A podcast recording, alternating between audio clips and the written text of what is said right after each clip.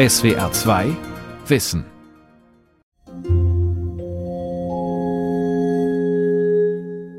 Jedoch die größte Frechheit im Auftischen baren Unsinns, im Zusammenschmieren sinnleerer, rasender Wortgeflechte, wie man sie bis dahin nur in Tollhäusern vernommen hatte, trat endlich im Hegel auf und wurde das Werkzeug der plumpesten allgemeinen Mystifikation, die je gewesen.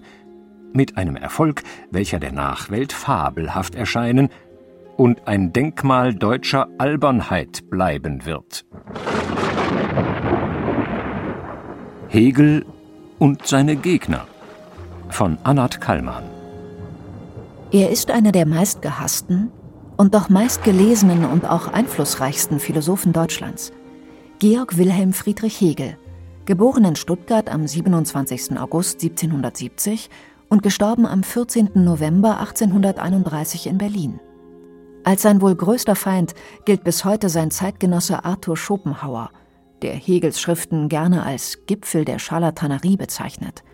Vor allem dann, wenn er bei Hegel lesen muss Logisch ist der Anfang, indem er im Element des frei für sich seienden Denkens im reinen Wissen gemacht werden soll. Vermittelt ist er hiermit dadurch, dass das reine Wissen die letzte absolute Wahrheit des Bewusstseins ist.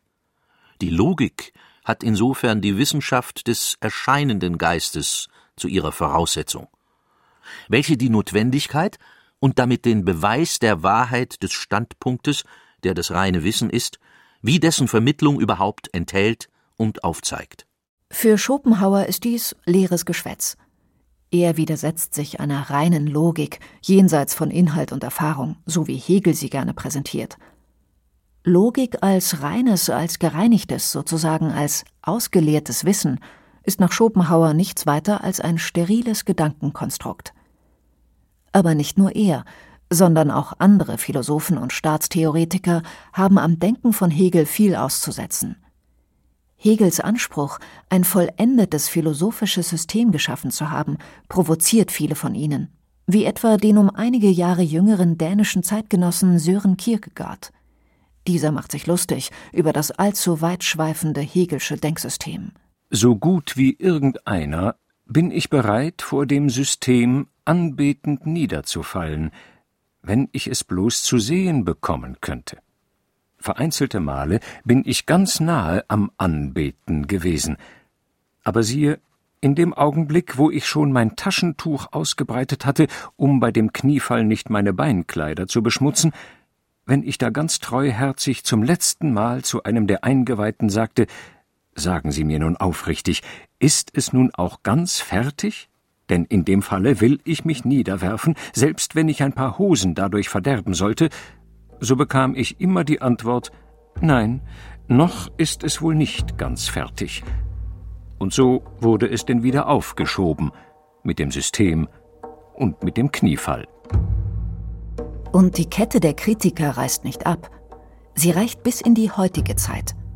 Von Hegel zu Hitler heißt etwa das Buch von Hubert Kiesewetter, in welchem er nachweisen will, dass Hegel in seiner Rechtsphilosophie einem totalitären Staatsmodell huldigte, während er gleichzeitig Werte wie Individualismus, Liberalismus und Parlamentarismus verworfen habe.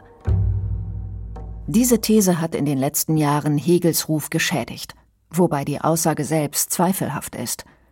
Eine direkte ideologische Verknüpfung von der Staatsphilosophie Hegels zum totalitären Machtapparat Hitlers kann man eben nicht nachweisen.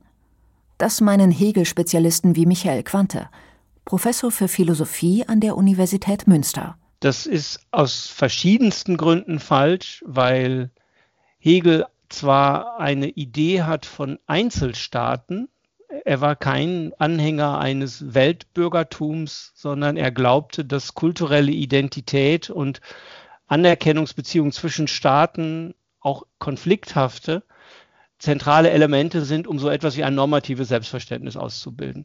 Das ist aber keine biologische Größe. Die Kategorie der Rasse oder des Volkes ist für ihn überhaupt keine relevante und es geht ihm als Ziel aller politischen Ordnung darum, Menschen ein individuell selbstbestimmtes Leben zu ermöglichen. Und nichts kann weiter weg sein als totalitäre Machtfantasien, die dann im Dritten Reich brutalst ausgelebt wurden von dieser Kernidee. Georg Wilhelm Friedrich Hegel tritt zwar als Unterstützer national-konservativer Staatsmodelle auf, verabscheut jedoch die deutschnationalen Bewegungen wie die Burschenschaften. Den Begriff Deutschtum verballhornt er gerne als deutschstumm. Dann gilt er auch als Inspirator der aufkommenden sozialistischen Bewegungen. Angeblich wird er zweimal in seinem Leben für die große französische Revolution aktiv. Noch zur Studienzeit und mit seinen Studienkameraden, dem Dichter Friedrich Hölderlin und dem Philosophen Wilhelm Joseph Schelling, soll er zu Ehren der französischen Revolution am Neckarufer einen Freiheitsbaum errichtet haben. Als Hauslehrer in Frankfurt spielt er dann sogar den Nachrichtenkurier für den pro-jakobinischen Verschwörer Karl Friedrich von Penasse. Einige Jahrzehnte später jedoch, um 1815-16, vertritt er im württembergischen Verfassungsstreit die Position des Königs gegen die bürgerlichen Stände. Wie ist ein solcher Gesinnungswandel möglich? Es sei kein Gesinnungswandel, erklären viele Hegel-Spezialisten, sondern Teil seiner Philosophie. Hegel verschließe sich jedweder einseitigen ideologischen Vereinnahmung, da er Partikularinteressen immer nur als einen Teil eines größeren Ganzen verstehe, also als einen Teil von vielen Interessen. Darum erhebt er keinesfalls den Anspruch, eine absolute Wahrheit zu vertreten.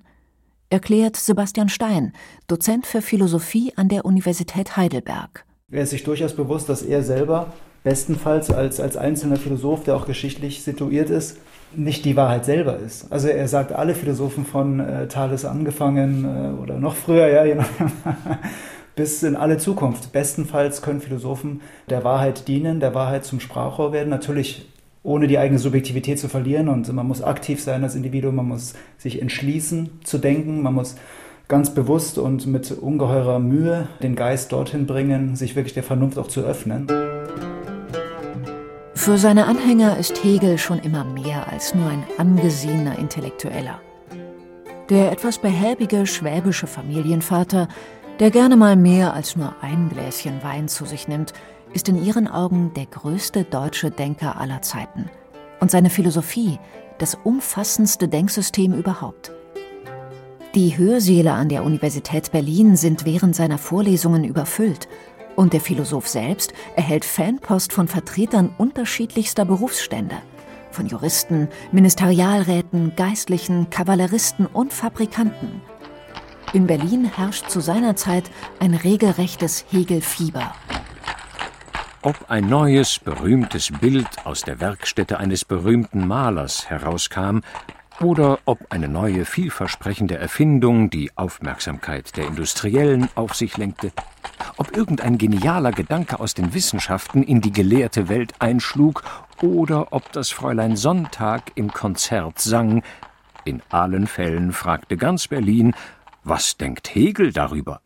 Die Berühmtheit Hegels war so groß, dass sie sogar Friedrich Wilhelm II. zu weit ging, wie der Hegel-Biograf Sebastian Ostritt schreibt. Zu Hegels 56. Geburtstag, seine Frau und Kinder sind verreist, veranstalten seine Freunde eine opulente Feier im neu eröffneten Lokal unter den Linden. Eine studentische Delegation tritt auf, um dem Lehrer feierlich einen Silberbecher und gebundene Gedichte zu überreichen. Ein dem Geburtstagskind unbekannter Geburtstagsgast entpuppt sich als der Bildhauer Ludwig Wiechmann, dem die Aufgabe übertragen worden ist, Hegels Büste zu erstellen. Und als es dann Mitternacht schlägt und aus dem 27. der 28. August wird, wird nun auch Goethes Wiegenfest begossen. Die Vossische Zeitung berichtet derart ausführlich über das Ereignis, dass sie damit die Eifersucht eines anderen Augustkindes weckt. Friedrich Wilhelm III., der am 3. August desselben Jahres ebenfalls 56 Jahre alt geworden ist, erlässt kurz nach dem Erscheinen des Artikels eine Kabinettsordre, mit der die Zensurbehörde angewiesen wird, Berichte über private Feiern in Zukunft zu unterbinden Nicht nur in Preußen steht der Name Hegel für ein Denken, das die gesamte Spannbreite der menschlichen Vernunft, der Moral, des Rechts, der Religion, der Kunst, der Politik und der Geschichte umfasst. Was viele fasziniert, ist auch seine Dreiteilung des menschlichen Geistes, das heißt der menschlichen Vernunft. Zunächst einmal, so Hegel, gibt es den subjektiven Geist, der alles unmittelbar erlebt und bestimmt. Daraus kann der Mensch, der sein Denken schult, den objektiven Geist entwickeln, der aus der rein subjektiven Sphäre heraustritt, um die Welt nach seinem Willen zu gestalten und der auch eigene Werte hervorbringt, im Bereich des Rechts, der Moral und der Sittlichkeit. Daraus folgt der wesentlich dann noch höher stehende absolute Geist, der aus dem im Wissen um sich selbst und über die Beschäftigung mit Kunst, Religion und Philosophie erwächst. Nur ein solcher Mensch, der diese Geistesschulung betreibt und bis zum absoluten Geist vorstößt, ist dann fähig, auf allen Ebenen der Gesellschaft das Vernünftige zu vertreten. Wichtig dabei ist zu wissen, dass für Hegel die Vernunft eine Kraft ist, die das gesamte Universum ausmacht und beherrscht. Alles in diesem Kosmos ist vernünftig und intelligent zusammengefügt. Und die Aufgabe des Menschen liege nun darin, diese in allen Dingen und Lebewesen lebende Vernunft zu erkennen und damit das gesellschaftliche Leben zu gestalten. Sebastian Stein.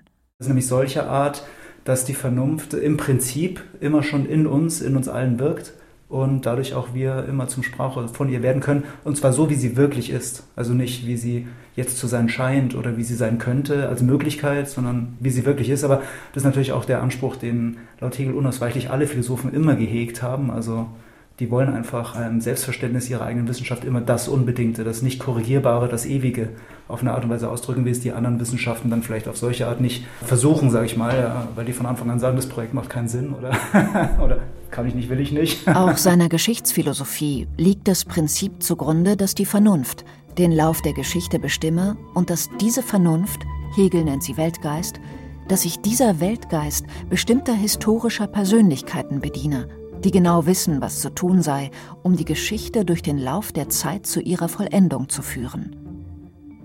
Nun ist Hegel ein Zeitgenosse der Französischen Revolution und der Napoleonischen Kriege. Er hat darum seine Vorstellung von der Vernunft der Geschichte im Angesicht der bürgerlichen Befreiung entwickelt. In unserer heutigen Gesellschaft, die von historischen Katastrophen wie dem Nationalsozialismus und dem Stalinismus geprägt wurden, ist eine solche Idee natürlich nicht mehr zeitgemäß. Doch das ist normal, erklärt Michael Quante von der Universität Münster. Kein philosophisches System ist hundertprozentig auf unsere Zeit übertragbar. Um bei Hegel zwei Beispiele zu nehmen, wo aus meiner Sicht die Grenzen seines Systems erreicht sind. Er basiert einige soziale Ordnungen auf biologisch gedeuteten sozialen Rollen von Geschlechtern. Da ist nach 250 Jahren so viel passiert in der Welt, dass man das nicht tun sollte. Er hat zugleich aus nachvollziehbaren Gründen eine konstitutionelle Monarchie für plausibler gehalten als basisdemokratische, nicht kontrollierbare äh, Staatsmodelle. Auch da haben wir sicher zu viele Dinge gelernt in den letzten 250 Jahren, als dass das für uns noch attraktiv sein könnte. Trotzdem ist es seine Vorstellung von der Bedeutung des menschlichen Denkens, das ihn heute mehr denn je wieder aktuell werden lässt, erklärt Michael Quante.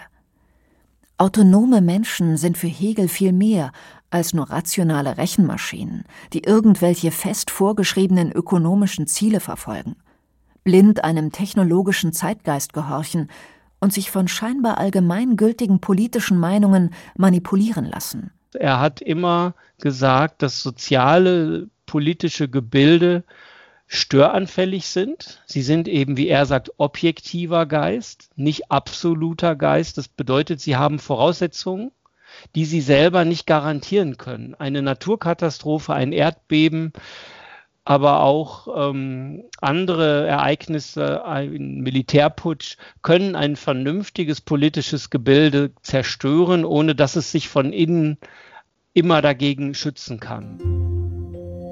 Das ist der zweite moderne Punkt. Wir dürfen politische Institutionen nicht mit Wünschen und Zielvorstellungen überfrachten unter denen sie zusammenbrechen müssten. Also er ist in dem Sinne kein utopischer Denker.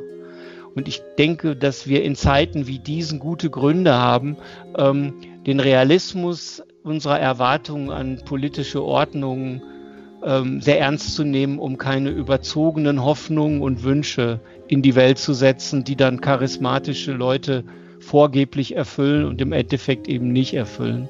Was aber ist nun das Besondere an der Philosophie Hegels?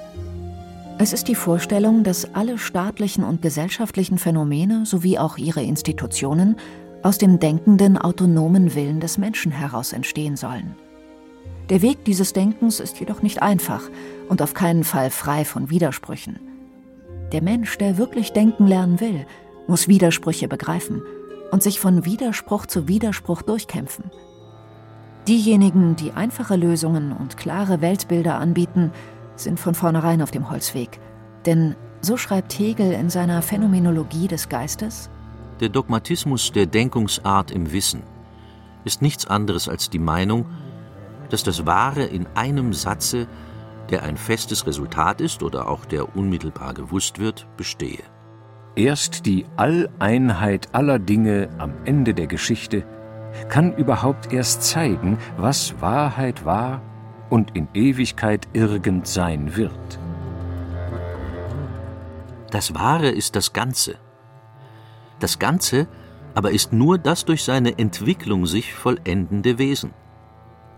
Es ist von dem Absoluten zu sagen, dass es erst am Ende das ist, was es in Wahrheit ist. Bis zu diesem Ende aller Zeiten muss sich der Mensch damit abfinden, dass in jedem Gedanken und in jedem Wert Widersprüchliches steckt. Im Sein steckt eben auch das Nichtsein, in der Identität auch der Unterschied. Und das, was in einem Moment das Gute zu sein scheint, kann in einem anderen Moment Böses anrichten. Hegel ist ein radikaler Widerspruchsdenker, denn er sagt, dass alle Dinge aufgrund eben dieser inneren Widersprüchlichkeit vergehen. Nur das Denken kann diese Widersprüchlichkeit spekulativ, also durch Nachfragen und Vergleichen, aufheben. Es erkennt zwischen Sein und Nichtsein das Werden, zwischen Identität und Unterschied das andere und zwischen Gut und Böse das Notwendige. Das nennt Hegel Dialektik – die denkerische Bewegung von einem Widerspruch zu einem anderen. Kein anderer Philosoph hat sich je so detailliert mit der Bewegung des Denkens auseinandergesetzt, erklärt die Philosophieprofessorin Violetta Weibel der Universität Wien. Auf jeder Stufe, die ich reflexiv durchlaufe, komme ich zu neuen Unmittelbarkeiten. Alles, was ich durch durchdacht habe, was ich begriffen habe, ist ein Denken, das ein vermitteltes Denken ist in der Sprache und Terminologie von Hegel. Aber in dem Augenblick, wo ich bestimmte Dinge begriffen und verstanden habe, zeigen sich neue Dinge, die ich noch nicht begriffen habe. Und das ist eben das Wunderbare, das wir von Hegel lernen können. Diese fortlaufende Reflexion, diese Erfahrung des Bewusstseins mit sich selber, diese fortschreitende Erfahrung des Bewusstseins, das sich immer tiefer einsieht, begreift, zu einem begriffenen Selbstbewusstsein gelangt, zu einer begriffenen Vernunft gelangt, zu einem begriffenen Geist gelangt und auf diesem Wege immer mehr erstens mal in der Intensität durchdenkt, begreift, entfaltet aber auch einen immer größeren Zusammenhang erfasst. Das bedeutet aber auch, dass richtiges Nachdenken ein langwieriger Prozess ist, in dem ich alle Facetten und Widersprüche einer Situation, eines Wertes, einer Angelegenheit oder auch eines Buches denkerisch erfassen soll, wodurch ich nicht nur die Sache, sondern auch mich selbst besser verstehen lerne.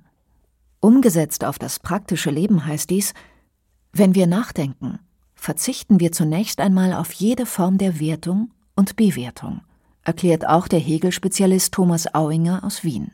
Wir geben solchen Bestimmungen wie dem positiven oder dem negativen einen bestimmten Ort. Ne? Also wir ordnen das in gewisser Weise räumlich zu. Die Forderung, die allersimpelste, wäre jetzt einmal logisch und spekulativ logisch sowieso, das Positive nur darüber zu bestimmen, dass es nicht das Negative ist und genauso umgekehrt, dass das Negative nur dadurch bestimmt ist, dass es nicht das Positive ist. Gedanken wie diese haben den Philosophen Arthur Schopenhauer verärgert. Er nennt so etwas sinnleere Wortgeflechte.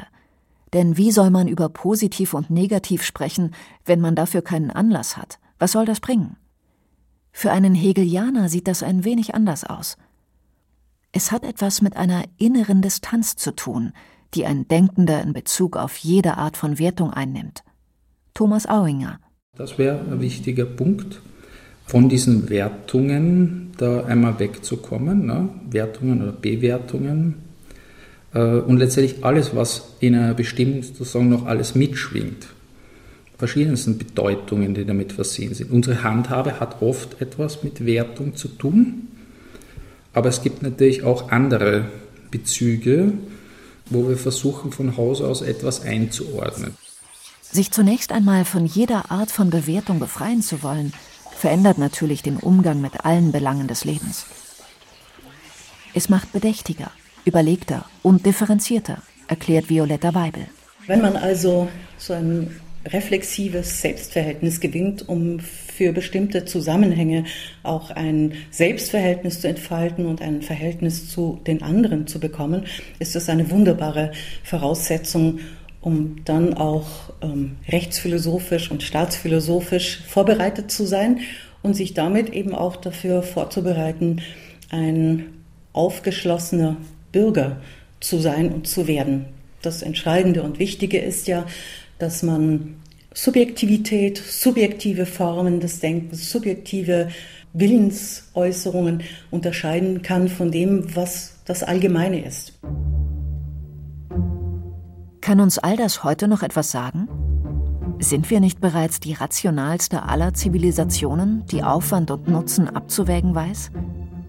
Nein, nicht im Hegelschen Sinne, meint Sebastian Stein von der Universität Heidelberg nicht mit unserer von den Neurowissenschaften geprägten Vorstellung vom menschlichen Gehirn als Zentralstelle des menschlichen Denkens und Fühlens. Dieser komische Naturalismus oder Physikalismus oder was da gerade auch um sich greift. Also ich habe in England acht Jahre gelebt und da ist der Naturalismus ja sozusagen die einzige Alternative zum religiösen Fanatismus. Also sind alle Philosophen Naturalisten.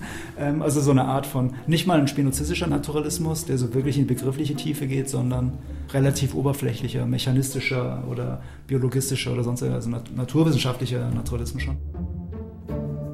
Ja, also da würde Hegel auch sagen, ja, also da geht ganz viel verloren, äh, wenn, man, wenn man nur so über die Welt und den Menschen denkt. Also unter anderem die Freiheit, die Selbstsetzung, die Autonomie, aber in letzter Instanz, wenn man konsequent durchgeht, auch die Menschenwürde, die besondere Stellung des Menschen gegenüber der Natur.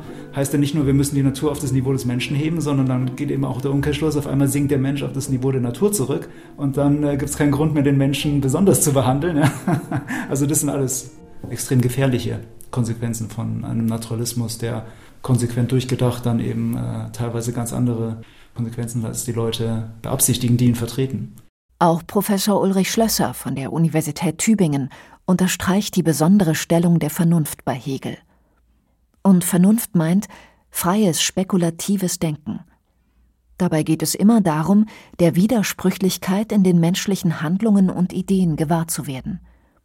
Nicht etwa, um nicht mehr zu handeln um vor lauter Zweifeln handlungsunfähig zu werden, sondern um genau zu wissen, was man von sich selbst und auch von anderen einfordern darf und manchmal sogar einfordern muss.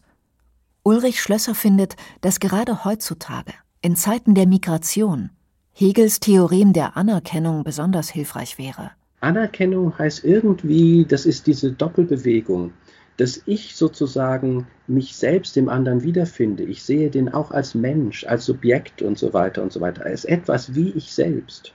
Auf der anderen Seite muss ich ihn aber als anderes auch freilassen. Das heißt, da ist so eine implizite Ambivalenz darin, dass ich mich mit ihm identifiziere, aber die Identifikation ist so, dass ich sozusagen meine Übergriffigkeit zugleich zurücknehmen muss und dem anderen sozusagen in diesem Verhältnis seine Freiheit geben kann.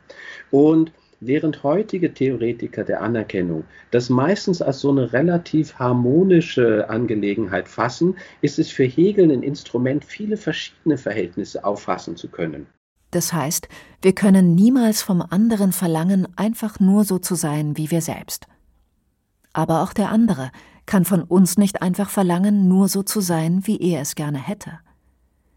Im Entdecken und Artikulieren der Widersprüche, die über die vielen Kulturen aufeinanderprallen, kann eine menschliche Gemeinschaft dann sozusagen über das Denken eine Lösung herausarbeiten. Dazu gehört aber der Wille von zwei oder mehreren Seiten, dies auch gemeinsam zu tun. Die Idee der Anerkennung hilft sozusagen einerseits auch das Subjekt in den anderen, auch den, die uns mitunter relativ fremd erscheinen, irgendwie zu sehen. Auf der anderen Seite können wir aber nicht immer die, die rigiden Forderungen stellen, sondern müssen auch eine gewisse Freiheit da eigentlich zulassen. Und die Anerkennung ist irgendwie interessant. Das ist ja auch ein Theorem, in dem auch Leute aus dem Kommunitarismus und so interessiert sind, weil sie natürlich verhindern soll, dass wir in die Gesellschaft der bloß atomisierten Individuen zerfallen, die sozusagen überhaupt keine gemeinsame Welt mehr haben. Und das ist ja auch was, was die ökonomische Entwicklung verstärkt, die Atomisierung der Gesellschaft, aber natürlich auch die Heterogenität der Hintergründe. Es soll also nicht so weit gehen, dass wir uns sozusagen völlig in verschiedene Subgruppen zerfallen, aber innerhalb des gemeinschaftlichen Bewusstseins verlangt sozusagen das Moment der Anerkennung auch das Freilassen der unterschiedlichen Selbstverständnisse und der unvermeidlichen unterschiedlichen partikulären Perspektiven. Immer noch aber in dem Bemühen, dass wir etwas Gemeinsames, Richtiges finden. Hegel hat das Denken zwar in den Mittelpunkt des menschlichen Lebens gestellt, war aber auch fasziniert von den Naturwissenschaften, auch in praktischer Hinsicht.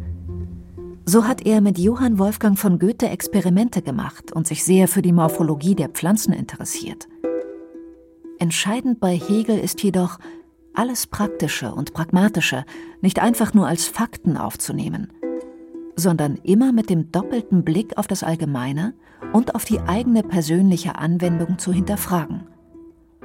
Diese innere Distanzierung zu den eigenen Gefühlen, zu eigenen Impressionen und Meinungen und der Aufruf zum ausgewogenen und vergleichenden Nachdenken ist das, was in der heutigen krisengeschüttelten Zeit am notwendigsten wäre – in diesem Punkt zeigt uns der Philosoph Georg Wilhelm Friedrich Hegel mehr als jeder andere Philosoph, wie wichtig es ist, das Leben denkend zu durchdringen. Der Mut der Wahrheit, der Glaube an die Macht des Geistes ist die erste Bedingung der Philosophie. Der Mensch, da er Geist ist, darf und soll sich selbst des Höchsten würdig achten, von der Größe und Macht seines Geistes kann er nicht groß genug denken. Die Welt verstehen. Jeden Tag. SWR 2 Wissen. Manuskripte und weiterführende Informationen zu unserem Podcast und den einzelnen Folgen gibt es unter swr2wissen.de.